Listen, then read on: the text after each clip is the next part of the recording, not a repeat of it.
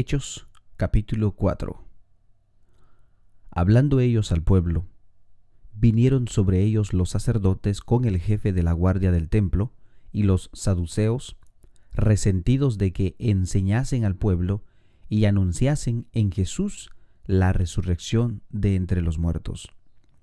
Y les echaron mano y los pusieron en la cárcel hasta el día siguiente, porque era ya tarde. Pero muchos de los que habían oído la palabra creyeron, y el número de los varones era como cinco mil.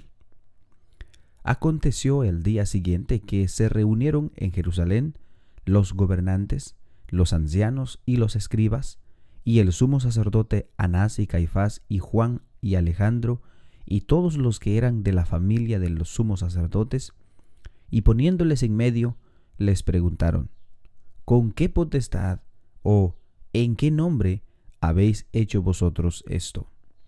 Entonces Pedro, lleno del Espíritu Santo, les dijo, Gobernantes del pueblo y ancianos de Israel, puesto que hoy se nos interroga acerca del beneficio hecho a un hombre enfermo, de qué manera éste haya sido sanado, sea notorio a todos vosotros y a todo el pueblo de Israel, que en el nombre de Jesucristo de Nazaret, a quien vosotros crucificasteis y a quien Dios resucitó de los muertos, por él este hombre está en vuestra presencia sano.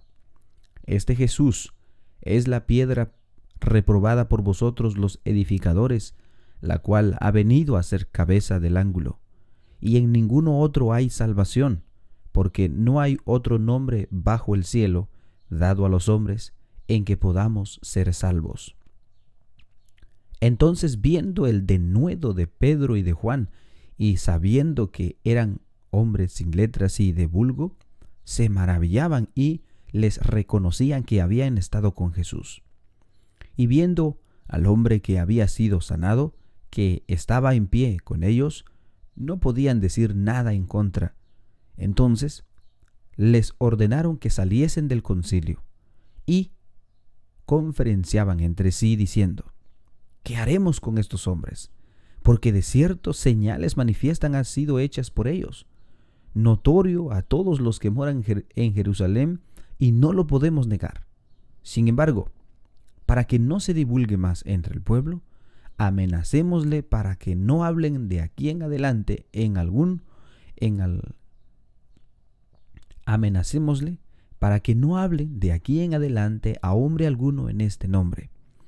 Y llamándolos, les intimidaron que en ninguna manera hablasen ni enseñasen en el nombre de Jesús. Mas Pedro y Juan respondieron diciéndoles, Juzgad si es justo delante de Dios obedecer a vosotros antes que a Dios, porque no podemos dejar de decir lo que hemos visto y oído. Ellos entonces les amenazaron y los soltaron, no hallando ningún modo de castigarles por causa del pueblo, porque todos glorificaban a Dios por lo que se había hecho, ya que el hombre en quien se había hecho este milagro de sanidad tenía más de cuarenta años. Y puestos en libertad, vinieron a los suyos y contaron todo lo que los principales sacerdotes y los ancianos les habían dicho. Y ellos, habiendo oído, alzaron unánimes la voz a Dios y dijeron, Soberano Señor, tú eres el Dios que hiciste el cielo y la tierra y el mar y todo lo que hay en ellos, que por boca de David tu siervo dijiste, ¿por qué se amontinan? ¿Por qué se amontinan las gentes y los pueblos piensan cosas vanas? Se reunieron los reyes de la tierra y los príncipes se juntaron en uno contra el Señor y contra su Cristo porque verdaderamente se unieron en esta ciudad contra tu santo Hijo Jesús, a quien ungiste Herodes y Poncio Pilato con los gentiles y el pueblo de Israel, para hacer cuanto tu mano y tu consejo había antes determinado que sucediera. Y ahora, Señor, mira sus amenazas y concede a tus siervos que, con todo de nuevo, hablen tu palabra, mientras entiendas mientras extiendas tu mano para que se hagan sanidades y señales y prodigios mediante el hombre de tu Hijo, mediante el nombre de tu Hijo Jesucristo. Cuando hubieron orado, el lugar en que estaban congregados tembló y todos fueron llenos del Espíritu Santo y hablaban con denuedo la palabra de Dios. Y la multitud de los que habían creído era de un corazón y un alma, y ninguno decía ser suyo propio nada de lo que poseía, sino que tenían todas las cosas en común. Y con gran poder los apóstoles daban testimonio de la resurrección del Señor Jesús, y abundante gracia era sobre todos ellos. Así que no había entre ellos ningún necesitado, porque todos los que poseían heredades o casas las vendían y traían al precio de lo vendido, y lo ponían a los pies de los apóstoles, y se repartía a cada uno según su necesidad. Entonces José, a quien los apóstoles pusieron por sobrenombre Bernabé, que traducido es hijo de consolación, levita, natural de Chipre, como tenía una heredad, la vendió y trajo el precio y lo puso a los pies de los apóstoles. Hechos capítulo 5 Pero cierto hombre llamado Ananías, con Zafira su mujer, vendió una, heredad y, su, y sustrajo del precio, sabiéndolo también su mujer, y trayéndolo solo una parte, lo puso a los pies de los apóstoles. Y dijo Pedro, Ananías, ¿por qué llenó Satanás tu corazón para que me mintieses al Espíritu Santo y sustrajeses del precio de la heredad? Reteniéndola, ¿no se te, no se te quedaba a ti? ¿Y vendida no estaba en tu poder? ¿Por qué pusiste esto en tu corazón? No has mentido a los hombres, sino a Dios. Al oír Ananías estas palabras, cayó y expiró. Y vino un gran temor sobre todos los que oyeron, y levantándose, y levantándose los jóvenes, lo envolvieron y sacándolo, lo sepultaron. Pasado un lapso como de tres horas, sucedió que entró su mujer, no sabiendo lo que había acontecido. Entonces Pedro le dijo, Dime, ¿vendiste en tanto la heredad? Y ella dijo, sí, en tanto. Y Pedro le dijo, ¿por qué conveniste en tentar al Espíritu del Señor? He aquí a la puerta los pies de los que han sepultado a tu marido, y te sacarán a ti. Al instante ella cayó a los pies de él y expiró. Y cuando entraron los jóvenes, la hallaron muerta y la sacaron y la sepultaron junto a su marido. Y vino gran temor sobre toda la iglesia y sobre todos los que oyeron estas cosas. Y por la mano de los apóstoles se hacían muchas señales y prodigios en el pueblo, y estaban todos unánimes en el pórtico de Salomón. De los demás ninguno se atrevía a juntarse con ellos, mas el pueblo los alababa grandemente. Y los que creían en el Señor aumentaban más, gran número así de hombres como de mujeres, tanto que se sacaban los enfermos a las calles y los ponían en camas y lechos para que, al pasar Pedro, a lo menos su sombra cayese sobre alguno de ellos, y aún de las ciudades vecinas muchos venían a Jerusalén trayendo enfermos y atormentados de espíritus inmundos, y todos eran sanados.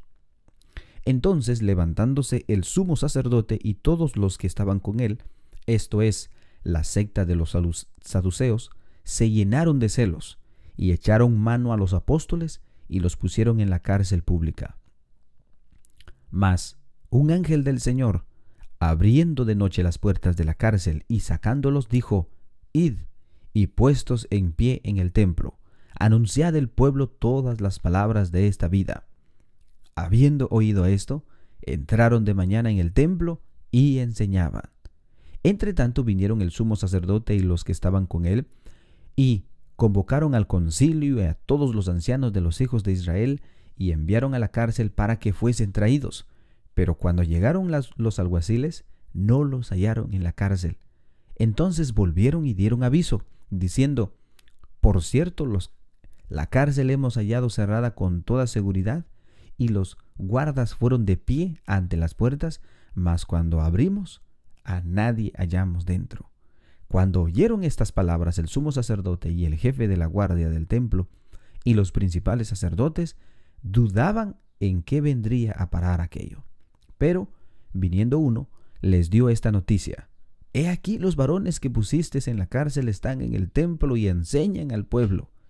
Entonces fue el jefe de la guardia con los alguaciles y los trajo sin violencia, porque temían ser apedreados por el pueblo. Cuando los trajeron, los presentaron en el concilio y el sumo sacerdote les preguntó, diciendo, ¿No os mandamos estrictamente que no enseñasen en ese nombre? Y ahora habéis llenado a Jerusalén de vuestra doctrina y queréis echar sobre nosotros la sangre de ese hombre. Respondiendo Pedro y los apóstoles dijeron, es necesario obedecer a Dios antes que a los hombres. El Dios de nuestros padres levantó a Jesús, a quien vosotros matasteis colgándole en un madero. A este Dios ha exaltado con su diestra por príncipe y salvador, para dar a Israel arrepentimiento y perdón de pecados. Y nosotros somos testigos suyos de estas cosas, y también el Espíritu Santo, el cual ha dado Dios a los que le obedecen. Ellos oyendo esto se enfurecían y querían matarlos. Entonces levantándose en concilio un fariseo llamado Gamaliel, doctor de la ley, venerado de todo el pueblo, mandó que sacasen fuera por un momento a los apóstoles y luego dijo, varones israelitas, mirad por vosotros lo que habéis de hacer respecto a estos hombres, porque antes de estos días se levantó Teudas diciendo que era alguien. A éste se unió un número como de cuatrocientos hombres, pero él fue muerto y todos los que le obedecían fueron dispersados y reducidos a nada. Después de éste se levantó Judas el Galileo en los días del censo y llevó en pos de sí a mucho pueblo. Pereció también él y todos los que le obedecían fueron dispersados. Y ahora os digo, apartaos de estos hombres y dejadlos, porque si este consejo o esta obra es de los hombres, se desvanecerá mas si es de Dios, no lo podréis destruir.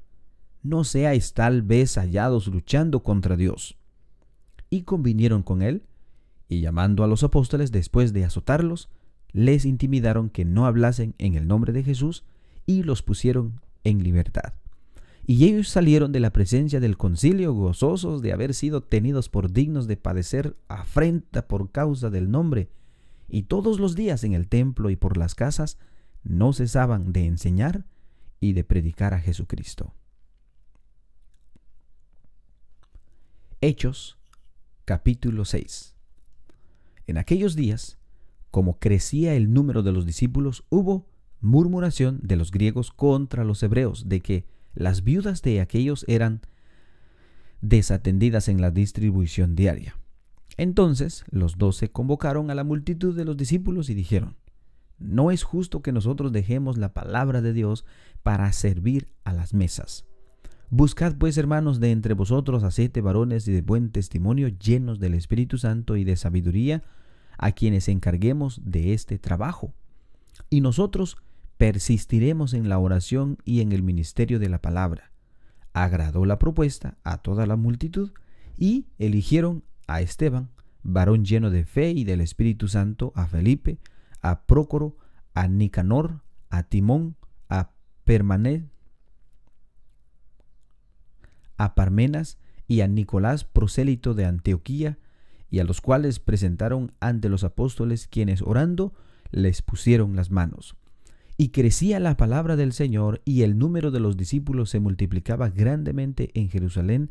También muchos de los sacerdotes obedecían a la fe y estaban llenos de gracia y de poder, gracia, grandes, hacían grandes prodigios y señales entre el pueblo. Entonces se levantaron unos de la sinagoga llamada, llamada de los libertos y de los de Sirene, de Alejandría, de Cilicia y de Asia, disputando con Esteban. Pero no podían resistir a la sabiduría y al espíritu con que hablaba. Entonces sobornaron a unos que dijesen que él había oído hablar palabras blasfemas contra Moisés y contra Dios. y sol y sol y soliviantaron al pueblo, a los ancianos y a los escribas, y arremetiendo, le arrebataron y le trajeron al concilio. Y pusieron testigos falsos que decían, Este hombre no cesa de hablar palabras blasfemas contra este lugar santo y contra la ley, pues le hemos oído decir que ese Jesús de Nazaret destruirá este lugar y cambiaría las costumbres que nos dio Moisés. Entonces todos los que estaban entonces todos los que estaban sentados en el concilio, al fijar los ojos en él, vieron su rostro como el rostro de un ángel.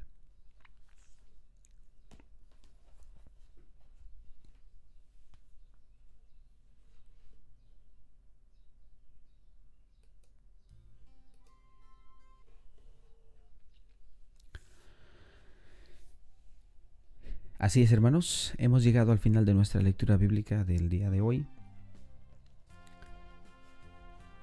Em, una lectura muy interesante, ¿no?